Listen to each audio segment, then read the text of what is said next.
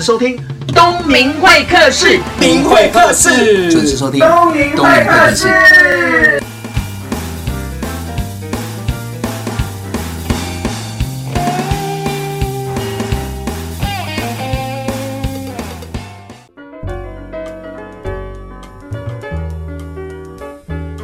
Hello，又到了礼拜五的东明会客室。那今天呢，要访问的是谁呢？我们先听听他的声音。新的女性是生产的女性大众，新的女性是社会的劳工，新的女性是建设新社会的前锋，新的女性要和男子们一同。青春呀，青春，我到底过了什么样的人生？为什么现在，我的身旁还是依旧是空无一人。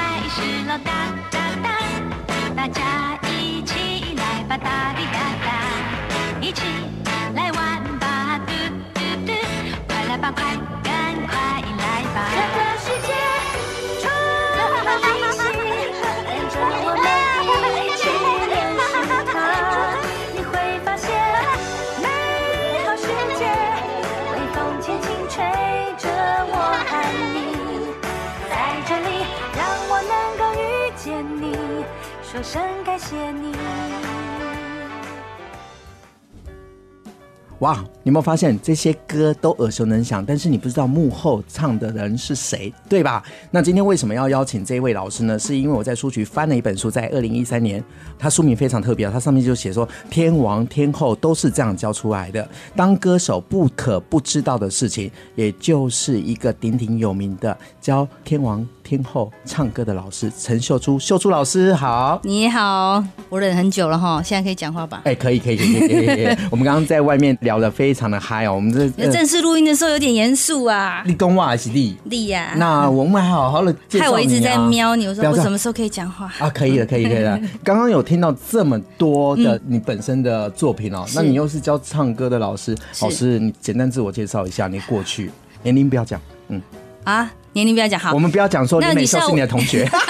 喂，这样我就讲啊，你赶紧讲的呀。那来，真是的，各位听众大家好，我是秀珠老师，很开心今天在东明的邀请，让我来跟你们分享一下当歌唱老师的种种。老师，我告诉您，今天来我好兴奋，也好紧张、哦。真的吗？听众朋友都不知道，因为我帮你偶像合过身。不是这个，是刚刚他才下飞机，在节目开录之前，我还不知道他还没有在台湾。然后呢，他们的经纪公司经纪人就开始紧张说：“哇塞，不要让东明的节目开天窗。”好险在这前一刻的现场到了，谢谢秀珠姐。我很怕他不飞，你知道吗？呃，因为我上了飞机还坐两个小时。嗯哼。然后我在想说，完了。如果不飞我就完蛋了。那没关系，我们电话连线。有点贵呀，在北京呢。OK，老师，那你在北京干嘛？刚好去北京做了一个经纪公司的训练回来。其实我目前现阶段比较主要的工作都是在做节目的声乐指导，还有就是帮各个经纪公司、唱片公司服务，训练他们的新人。你就是说，所谓即将要发唱片的新人，或者已经发唱片的人都要受过老师的调教？是我们简单的来讲，就是还没有成熟的果子。结果了有问题的果子，还有结完果这个坏掉的果子，然后我们都要把它修成好的果子，就是我的工作。可以知道你最近教哪些歌手？虽然书上都有写，台面上吗？最近，比如说书上，其实这两年如果以内地来讲，比较知名的应该是我一三年做的快男的声乐指导，我一个人要教六十六个选手在一天内，然后他的冠军叫华晨宇。很多人都知道，就是摩擦摩擦。我陪着他们这些选手过了三四个月。哎，他现在变好多哦！我在天籁之战看到他，真的是你说的变是什么变呢？这就不要讲了哈。啊呃，除了外形之改变之外，他的唱歌技巧变得更纯熟了。是因为在那个比赛是蛮高压的，嗯，然后呢，我觉得我们有点像革命情感，对，就是说我陪着他们选歌、练歌、对 key 编曲，然后到最后，其实每一场直播，直播前我都在后面跟他们一起候场，幕一开的时候，我才跑到我该去看见他们的位置。所以就是这样子过了整个赛程，有革命情感哦。有，当然有。而且你在后台让那些学生选手应该很有。很大的安全感。当然，他们都叫我猪妈呢。哎呦，一瞬间老掉。啊、呃，那个猪妈不是长得像猪的猪妈，是陈秀珠的猪猪妈。是的，啊、呃，其实他们应该要会做人，要叫猪姐姐，这样的会比较好一点。算了吧，你看他年纪那么小，你也不好意思这样跟他说话嘛，对不对？那台湾的歌手呢？有哪些？台湾的歌手啊，在今年的话，杰伦公司有个小朋友叫派伟俊，嗯、他到那边去做调整课。然后，哎，你要让我回想一下，因为刚回来，台湾的都要想一下。你是太累了，还是有时差？北京来这边应该没有时差吧？不是，我有一个很特殊的个性，我在北京的时候我就忘记台北的事，我在台北就忘记北京的事。好，老师让我提醒你好了，好比如说李玉芬啊，哦，Dream Girls，对啊，Dream Girls 的还有林依晨啊，第二对，Dream Girls 我其实还有 S.H.E 啊，哦，对对对。F I R F I R 对，其实这些都是有教唱跟配唱制作的。嗯，那我做了最久的或者最多的，有做了他十张专辑的配唱。谁？几乎每一首 demo 都是我唱，你猜？十年啊？算十年吧。但现在在歌手在线上，台湾人吗？对啊，女生。对，偶像。偶像。对。范玮琪。不是。他有十张吗？张惠妹。他以前是偶像，他现在是实力派的。啊，对对，实力派。对啊。谁啦？哦，想不出来。其实我自己本身的原声是跟他很像，就是王心凌。他爱我的那一首就是我们的第一次合作。那我们合作的，我去年有去看他演唱会耶。啊，是吧？嗯，她真的是一个很努力的女生。对，然后我们合作的最后一首应该是 Baby Boy，因为我觉得十张十年，我们两个都需要往外跨。是对，但是我觉得我比较记忆深刻，就是说声音好，然后又。本来是没有什么想法，现在很会唱的，就是阿令。哦、阿令是从新人，我教他教了将近一年，才跟唱片公司签约。所以他现在能够在内地比赛，然后又再红回台湾，然后唱进小巨蛋。嗯，老师你也有一个很大的功劳了。其实做我们这个最开心的就是。觉得我们的眼光不错，嗯，就是说眼光被大家认可，这个是最好的。然后还有就是跟艺人一起努力。我最记得郭采洁，她在我的教室练习，她那时候第一场小型的在 ATT Showbox 的演唱会。嗯、然后呢，她其实很累，但是我真的佩服她，她还是来练习。练一练呢，她就倒在地上，然后呢在那边喘。我觉得，哎，真的是很难为他们啦。对啊，对啊，就是艺人嘛，异于常人。前一阵子，就不久前，你让我回想起来，有一个歌手就在我那边唱歌，唱唱唱，然后我突然要再教他唱的时候，他就啊啊，老师等一下，砰就倒了，呃，他就直接倒下去了，是昏倒了倒，昏倒的倒，哇，对，好，老师，我们想知道，但是因为你们要先休息一下，嗯、再回到东明会客的节目下，那种朋友千万不要离开，在猜测的过程当中，你要听听东明会客室，让你抒发一下不好的心情。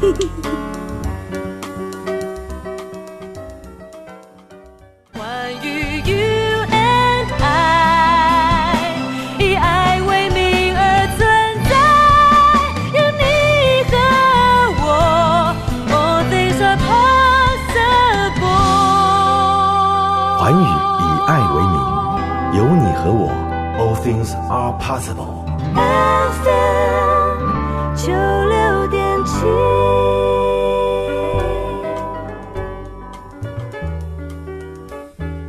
欢迎回到东明会客室的节目现场，我是王东明，旁边这位老师是陈秀珠老师，叫我秀珠老师就好了。好，秀珠老师加个陈，好奇怪。好，这样子比较年轻啊，秀珠老师。那刚刚有讲到，就是秀珠老师是在教歌手歌唱。嗯，那你书上也有写啊，有很多的歌手是。实力的，嗯，那有些个人说是比较偏偶像的，嗯，那我们也知道这跟天分、天赋有关。对吧？跟长相有关啦。对啊，啊，你让我们都知道说，有些天赋的人就比较懒，就是不认真。嗯可是有些人真的是没有天赋，可是一直认真。老师，你怎么看待这些事情？我觉得其实做艺术是一个不公平嘛，对不对？嗯要不然也不会有人比较会唱歌，有些人比较会跳舞。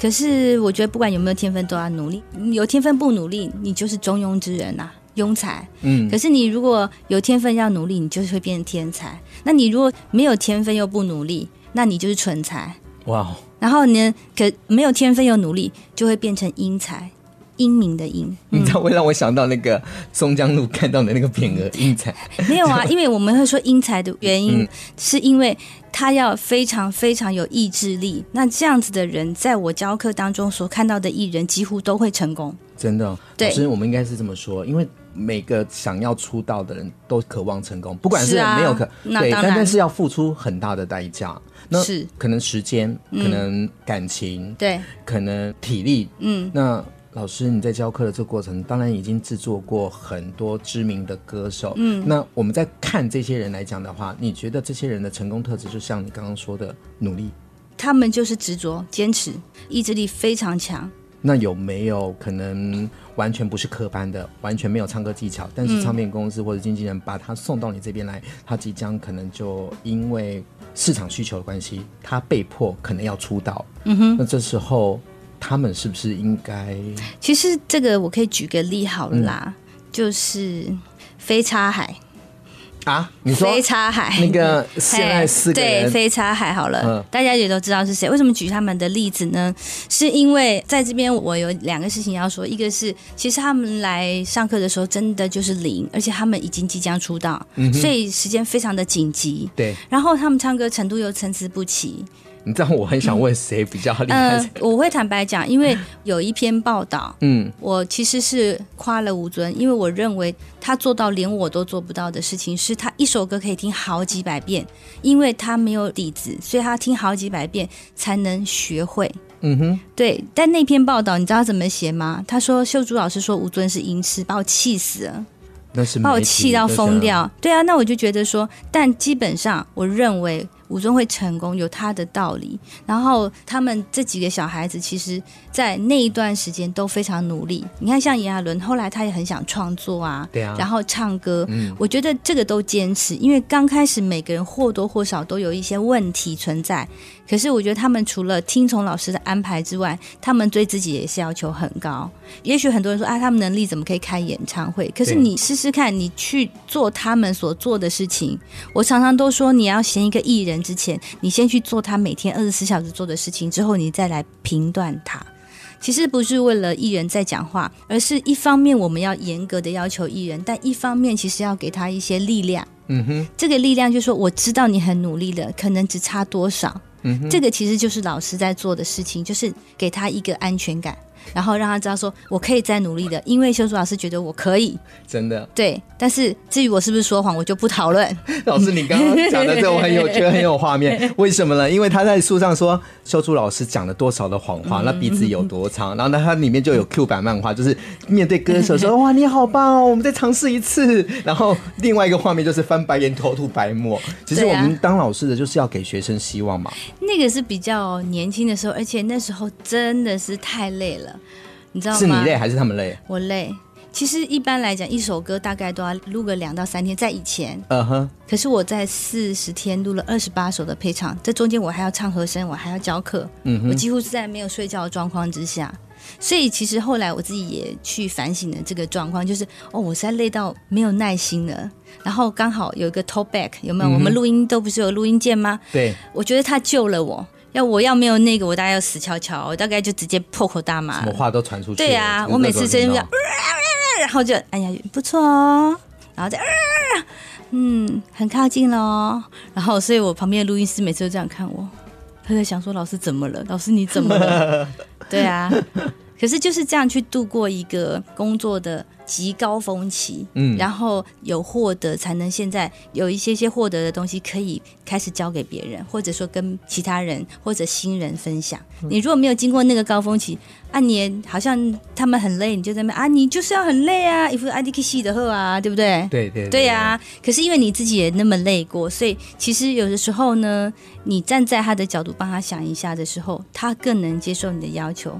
真的对啊感同身受。对啊同理这个东西就是希望他更好。对啊，因为东明你也是老师，你一定可以认同我说的。对对啊，所以这个教课，尤其教艺术的课，你知道，他绝对不能照本宣科，因为每个人都不一样啊。嗯，对不对因材施教，对啊，啊，有的人就其实音准、拍子、咬字还有气息是是一个唱歌的人的四肢嘛。嗯，啊，来的时候很少有四肢健全的，对不对？就是其实每个人天生老天爷有给他一些东西，但是真的要碰到老师或者是有缘人可以 tune 他、嗯调整他，这样的人或许很难找。但是如果找到的话，我绝对相信这些人本来是块璞玉，嗯，可能就因为老师的琢磨，然后市场的考验，所以啊，为什么人家都说那个孟母三迁很重要啊？真的对啊，就是老师很重要。所以其实我觉得，当我从一个幕后声优转变成一个要开始分享传授的老师的时候，其实心境上面要面临很大的考验。因为第一，你不能太任性；对第二，你不能任性就是讲话就很直的讲啊。哦以前你不是老师的时候，你爱讲谁，哦，一句话就靠北，你都可以讲啊，对不对？可是当你是老师的时候，你就要去消化这些东西，但这些东西有的时候说不出来，是一个不痛快的事嘛。对对不对就是要去内化这些东西。我觉得这个工作从这样转变到现在将近二十年的时间，让我觉得是一个修行的人生。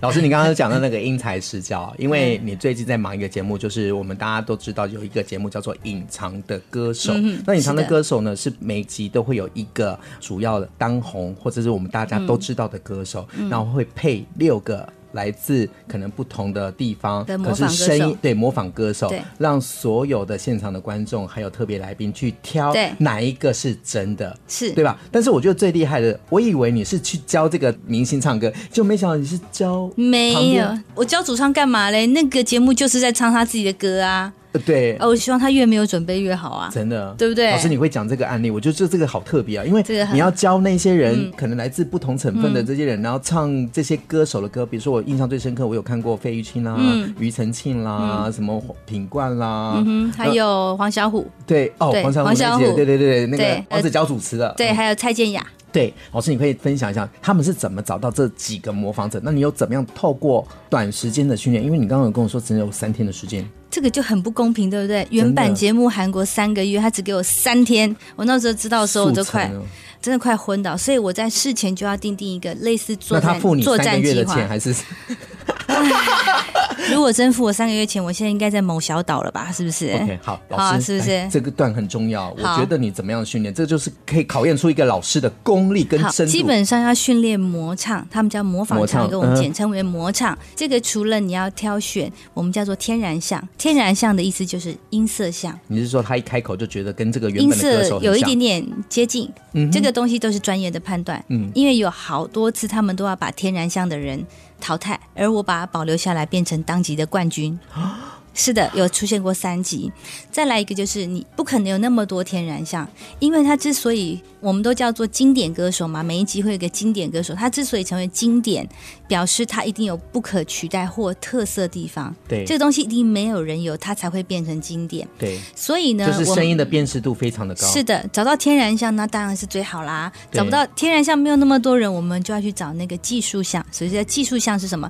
技术像就是说，我们可以精油调整把它做好。那但是天然香跟技术香呢，基本上都有难度，因为那个节目要求很高，并不是录的，是现场唱的。现场唱，绝对都要现场唱，连歌手都要现场唱，所以我就制定一个那个作战计划，先把他的曲子都分析好，哪边滑音，哪边怎样。譬如品冠，他只要唱的人，这样就不像的人就会像，因为马来西亚马是这样。对，然后呢，像小虎姐，她的你就呃，如果能重来，这样就不像。可是你把它重，把嗡一点，如果能重来，它就很像。所以这个东西就是我每一个歌手每一首歌我都订定这个计划，所以他当时录制现场，我听到很多人，包括真正去看的嘉宾，他们不是做出来的，但后来他们知道是我训练的时候，他们全部都觉得傻眼。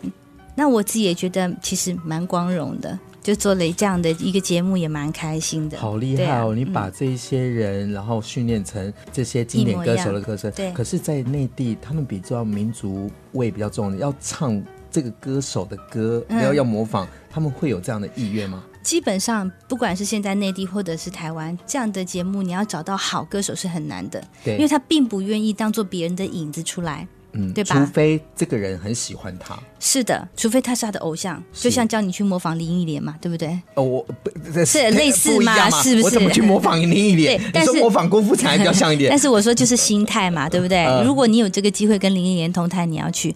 那所以呢，通常第一关说服就是我做。他们来的时候，其实你知道，一天练唱十小时，很累吧？嗯，十小时只有一个吃便当的时间，我就跟他们说，第一个来这个节目。其实唱得好不好不重要，对吧？嗯，这不是一个比赛好不好的节目，这是一个你好好介绍自己的节目。就因为这句话，所有选手就相信我，对，就相信我，因为的确很辛苦。因为收视率也很高，还不错。所以上电视如果有曝光的话，对他自己的我觉得后面的路，对，我觉得相信收视率很高，因为我的那个 WhatsApp 一直收到人家截图的讯息，我看到你了，我看到你了，大概有十几张，所以我知道他很多人看。哦，我看到你这样分享这一段内容，嗯、眼神都有光芒，我就感受到一个教学的老师有热情的样子，就是这个样子。好，那我们先休息一下，再回到东明会客室的节目现场。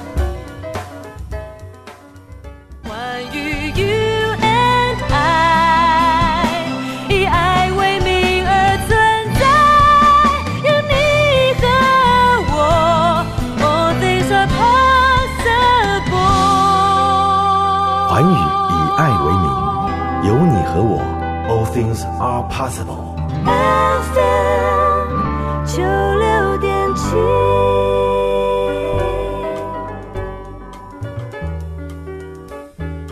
欢迎回到东明会客室的节目现场，我是节目主持人王东明，旁边就是秀珠老师。那老师，你入行很久了，是我想请教一下，因为在这行说有点久就好了，不要讲很久。哦，好好，有点久，资深了一点哦。对对对对，因为在这个产业当中很特别，我也会问说是先天跟后天。那你什么时候发现你自己的声音的这个天赋可以变化成？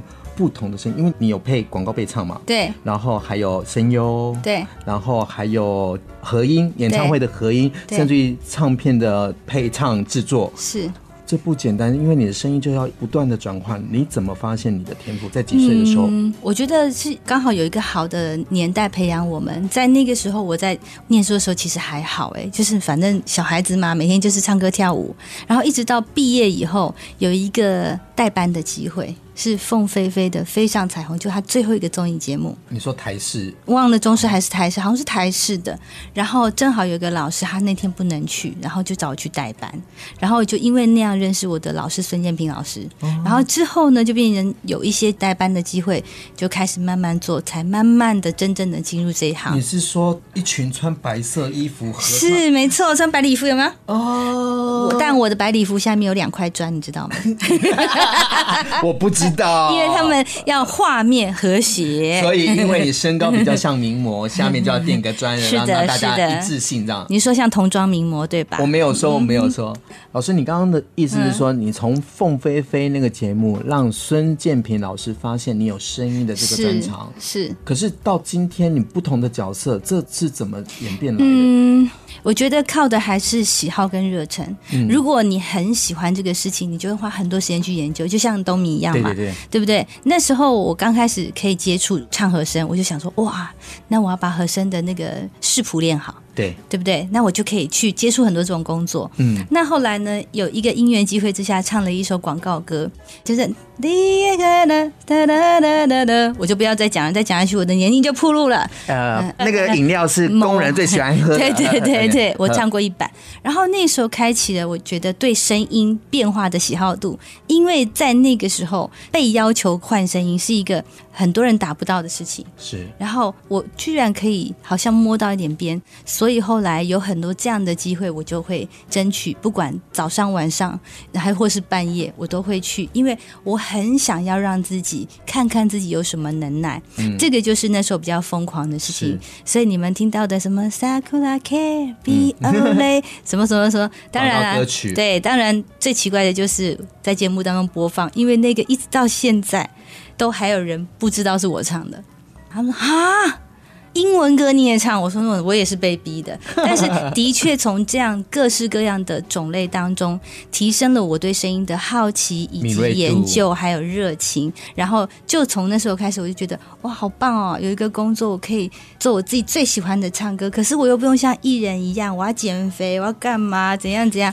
我觉得在这个工作当中，完全让我得到了人生的自由以及人生的喜好。你说这个工作我有什么理由不做下去嘞？那现在当老师。师又可以平复心里的怒气，有没有？不高兴的时候就嗯骂骂人，对不对？哎，老师你不要这样乱讲啊！这样这样讲好像是老师都都在骂人。我的学生都知道。我，我比较好奇是，是因为刚刚已经说你是被孙建平老师挖掘，然后就开始对声音，那你对这个行业有兴趣，所以开始做研究，是对吧？然后才了解说你的声音的可能性也非常的宽。可是出来要转型成教书，你知道会唱歌跟会教。是不一样的，嗯，就像选手对要当教练，教练要当选手，好像不太一样。这个其实要提到一个比较不好的过去，这个不好的过去就是因为那时候孙老师对我很好，所以那时候我的工作非常多。那最长的记录是三天没有睡觉，在各录音室里面打瞌睡，就是不停的录嘛。录音。所以呢，在二十二岁、二十三岁那年，我就倒嗓了。我有倒过嗓，对，而且我还去照过喉镜。照完喉镜之后，医生给我的建议是，请我离开这一行。在你几岁的时候？二十二，哇，很早，因为十九岁入行，然后三年就倒嗓。所以在那一年内，其实我是没有做任何唱歌的工作。我在那一年内，其实我觉得我很彷徨，也很无助。然后我就开始尝试把我旧的那些想到的学校学的，搭配一些我自己想的。就是我自己研究的方法，用一年的时间来修复自己的声音。那因为有那一年，等于自己 training 自己，所以就让后来。在接到唱片公司邀约说：“哎、欸，秀珠啊，那你可不可以来教教我们家新人的时候，我就觉得，哎、欸，也许可以尝试一下。”哇塞，危机就是转机。当然，所以我现在都会跟很多艺人学生分享说：不要觉得你现在这样很惨，老师有更惨。我那时候一年半都没有唱过歌，为什么？因为无法发出完整的长音，就是长音就会呃呃呃呃一直断，因为我的肌肉已经其实到现在为止都是没有恢复的。嗯，只是说我利用别的方式。你没有恢复声音就这么好听了，那你恢复还得了？嗯，恢复的话我应该会遭忌了吧？人还是不要太好嘛，对不对？但是我觉得，就是其实有这样的一个过去，就让我在后面现在。做这件事情的时候，会也许跟别的老师不一样，因为我坏过，对，我糟过，然后我知道在糟跟坏的时候，你大概要怎么样。那以至这个角度跟他们分享或做教学的时候，通常赢得的信任或者互相坦诚的机会是比较大的。因为有同理心嘛，感同身受，是，而且你会站在他的立场上去跟他分析。是的，而且我这个是全业界都知道，哎，有一个小孩子，哎，突然唱三年不见了，倒嗓了。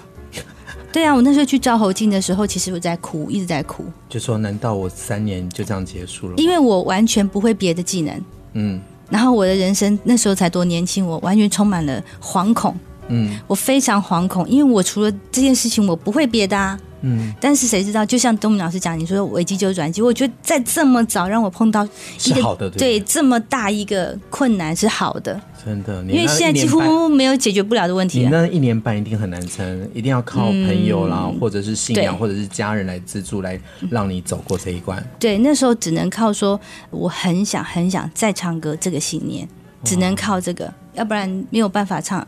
那你因为倒嗓这个件事情，嗯嗯、然后。有机会转型成教人家唱歌的老师，那教人家唱歌的老师一开始也是在摸索嘛。那后来到现在，你教的这么多天王 天后、跟偶像、跟大陆那边的那个歌手，甚至是选秀节目的歌手，嗯，你这样子的历练，我绝对相信你的这些经验值跟其他的老师经验值是完全不一样的。那当然，因为其实后来教课除了变成我的职业之外，也变成了我的一个实验兴趣。怎么说？就是说，其实有点像数学。我要讲的是，可能有别于所有个教唱老师的感觉，就是他有点像数学什么，你知道吗？就是你手边有可能五十罐调味料，你一来最重要做的一件事是，这个人你要用什么调味料给他，也就是什么样的方法。所以我不会有一个固定的教学方式。问过我所有的艺人学员都知道，每一个人上的课都不一样。那是为什么呢？因为我可能会判别他可能是声音没有力气，可能是身体没有力气。身体没有力气。对，身体没有力气的人唱歌音量不会大声。嗯，或者身体没有力。力气的人，他的嗓子比较容易闭塞，就好像东明啊，对不起，我讲到你。对，我不唱歌的没关系。不是因为你太久没运动。呃，嗯，对，对，所以为什么那时候我在超级偶像当评审的时候，是那陈哥很喜欢 cue 我，就是他每次问我，你为什么可以从声音听出一个人的睡眠状况、饮食状况、脾气？我说这其实就是相关的，都是相关的，当然相关。一个人在生气的时候，你会觉得。绷紧，对不对？那时候这边是充血的，是，所以发不出声音。嗯，所以情绪跟肌肉是有关系的。然后再来一个，如果今天这个艺人到你这边来，他唱歌一直都唱不大声，对，并不一定是他的身体有问题，可能是他的自信有问题。自信，这时候你必须真的要把课堂停下来跟他聊一聊。嗯，那我就是把他的心锁打开。是的，所以我都说我那个教室很像会谈室，心灵课程。对，然后我还有一个，因为我要记录嘛，他们说哇，老师你好，医生。我说没有没有没有，但是这的确有别于其他的教唱的老师，因为我觉得我是一个 vocal coach，我是的声音训练师。嗯哼，对，其实我是教大家怎么样认识自己的声音，你不要变成别人的声音。很，现在最多人在教的是把你的声音变成别人的声音，这你也会啊？刚刚那是我赖以为生的嘛，对不对？是不是？嗯、但是就是因为我有把声音变成别人的声音，所以我更知道怎么样变成别人的声音。所以在这边真的要跟听众分享，千万不要看扁自己的声音。哇，老师你好多的实物经验，嗯，我觉得人生如果遇到像你这样的老师，可以快速诊断说自己的声音的特色，就像你说的，加一点什么佐料啦、嗯、pepper 啦，或者芥末啦、嗯，然后让自己。发现其他可能性是啊，哇，你好厉害！没有，每个人的人生都需要一首歌，你说对不对？对，那修志老师，因为我们知道你配唱过很多的广告歌曲，还有所谓的卡通的原声带哦。那我们就不放别的歌手的歌，我想要放你唱的歌，可以吗？可以啊，不过就是很多人都不知道这是我唱的，就是在电影里面。哪一部电影啊？叫做《Tango 魔法奇缘》，大家还有印象吗？男女主角看着天灯，然后里面有男女主角的对唱，那个女生就是鄙人在下我秀珠老师，我们就来听听欣赏这首歌曲。每一天独自站在窗边，每一年眺望着远处，每一刻从来都不知道我。有多盲目？看看我伫立在星空下，好让我静守在眼底。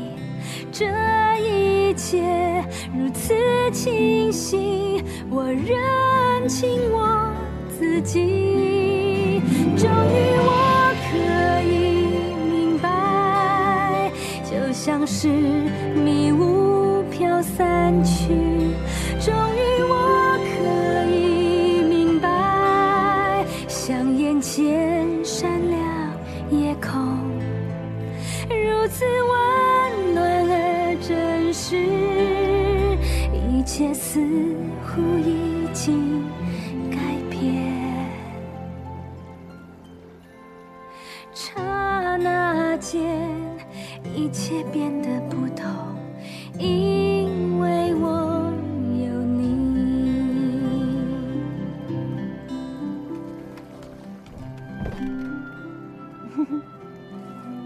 东西要给你，我早就该给你了，可是我很害怕。不过现在，我再也不怕了，你懂我意思吗？我开始明白了。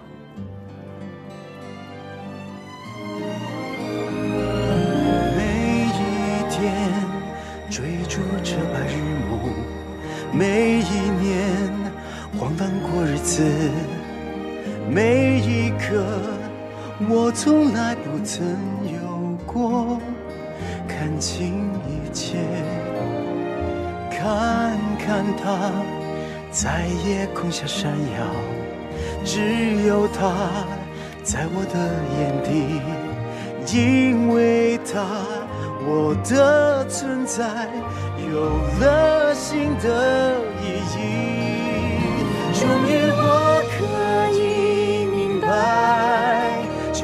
是迷雾飘散去。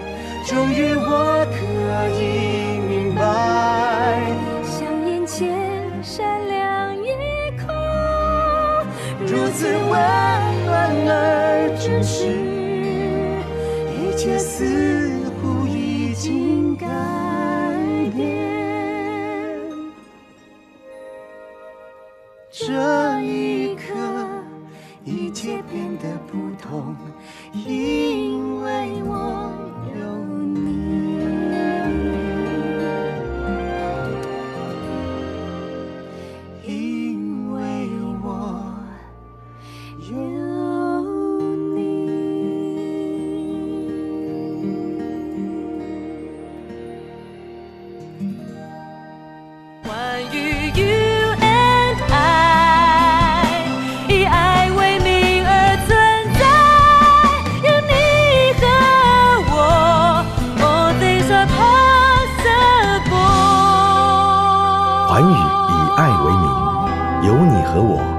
things are possible。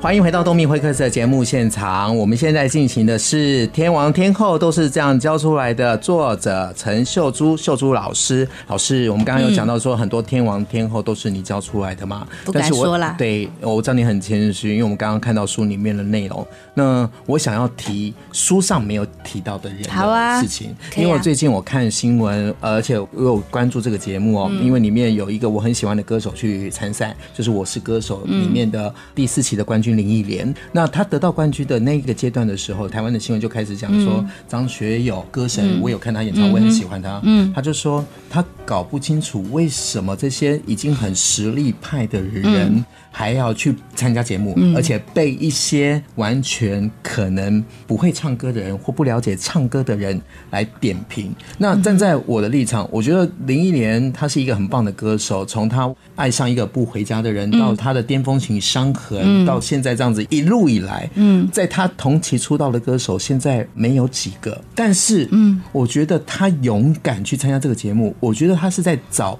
她的可能性。前面这段话就是因为你是林忆莲的 fans 嘛，是不是？呃，我还是有客观的讲嘛，对呀，对对对。好啦，我稍微阐述一下我的想法。嗯，其实张学友跟林忆莲，我觉得他们两个都，都是经典人物，都没有错。嗯，为什么呢？第一。歌唱本身就没有可比性，没有可以比较的，哦、的嗯、对，所以其实歌唱是很不适合当做比赛的。对，然后但是呢，基本上流行乐的核心价值其实就是我们是在用我们的专业做出音乐跟歌曲，去服务那些不会音乐的人的耳朵。是啊，所以那些人来当大众评审，我觉得也是 OK 的，啊，在我来讲。但是呢，张学讲的也没错，他说。不必要在这么多人面前再厮杀。是的，我觉得到了他们这个等级的时候，我觉得他们会有种种的想法都是对的。但是我更佩服 Sandy，我觉得他出来唱歌，如果你出来唱歌没有准备，我觉得你的一世英名就毁了。对，过往的辉煌成绩就没了。所以其实这对一个资深或者是有一定地位的歌手来讲，参加这一类的我们叫做真人秀音乐节目是，是有一定风险的。因为他又不像以前可以只是在唱歌时候拍你，他是一路跟拍的。对，因为湖南卫视那时候我就做了二零一三快男，我知道跟拍到真的，我的整个人心都很烦躁，必须要很有抗压的这个能力。但是 Sandy 最好的一点是，他出来告诉人家说，当一个真正的歌手是怎么样的。还有一个就是说，当一个资深的歌手，他是怎么样的？他出来是有准备的，而且重点是以声乐教练，就是我歌唱老师的观点来看，他是一直有在练习的。这一点对所有的人来讲是最难的，因为持续而且持续很久是最难的。所以我个人觉得，参加与不参加都有他的理由。但是你参加了，然后你告诉我们了，就是很好很好的一个示范，也是很好很好的一个让大家学习的目标。标。我觉得 Sandy 真的，我有看了他最后那个比赛的那几场，嗯，他还是真假音那么好。他的年纪也在那边了，嗯，你知道这个东西，边唱歌边跳舞，这个东西对啊，张国荣的那一段，这个东西你对一个二十岁的歌手就已经是有难度，更何况他还比二十 double 了，所以这个部分我觉得难能可贵，也告诉大家说，你如果真的想要从事艺术，不管是说话类，还是舞蹈类，还是戏剧类，还是音乐类，其实我们的长期它是看长不看短的一个行业，所以我也很开心啊，我也不是撑到现在才有机会认识你嘛，对不对？对啊。所以我觉得，如果你想进这一行的话，你不妨先去看一看，先去听一听，然后去想一想。然后你就知道你自己适不适合走这一行。好，最后呢，因为我们今天有讲到这个书嘛，二零一三年出版的书，那你觉得这本书是适合什么样的人来看呢？好，这本书的缘起其实是因为我跟出版社认识的时候，我其实已经有我的工具书，然后你的工具书呢，就真的是给那个你一定要当歌手的人。好，那你就来看的。对，那这个东西所谓的工具书，它就是专业，专业就指小人群。嗯，对吧？那老板就跟我说啊，觉得很可笑，因为他很喜欢听我上课讲解声音。他说：“那老师怎么样？怎么样？”我说：“其实我有个想法，我希望以轻松的概念告诉人家歌唱是怎么回事，当歌手是怎么回事，所以才会采用这种图文书的方法。你看完之后，你会唱歌吗？其实还好，但是你看完之后，你就知道你适不适合走进这个圈子了。同时，也可以找到方法练习自己的声音。是的，是的，因为他的基础还是有讲。”好，谢谢秀珠老师来到东明会客室的节目现场。那希望下次能在百忙之中还可以邀请你来。不要这样啦，不要说百忙啦，讲这样好不好意思哦？你这么的忙，对啊，两岸三地这样子 跑来跑去，学生那么多。对，我刚刚一直很想问你的钟点费，因为你说你的钟点费论人来计，所以我们对对对，我们私底下来瞧。好，那有机会再来到东明会客室的节目现场。所有的听众朋友，谢谢你们的收听，我们下个礼拜见喽。拜拜。每个人都有他的天赋哦，我们很谢谢老天爷给我们每个人天赋在哪里，但是你有没有办法善用呢？我觉得就是要看个人的机遇哦。那今天邀请到的秀珠老师呢，他在十九岁就开始入行了。他虽然是科班出身的，因为十九岁一个配唱的活动，然后让他有跟孙建平老师出唱片的机会。那也因为他有这样的天赋，那三年一直在操自己，把自己的声音操坏了，在二十二岁的时候完全失声倒嗓。二十二岁。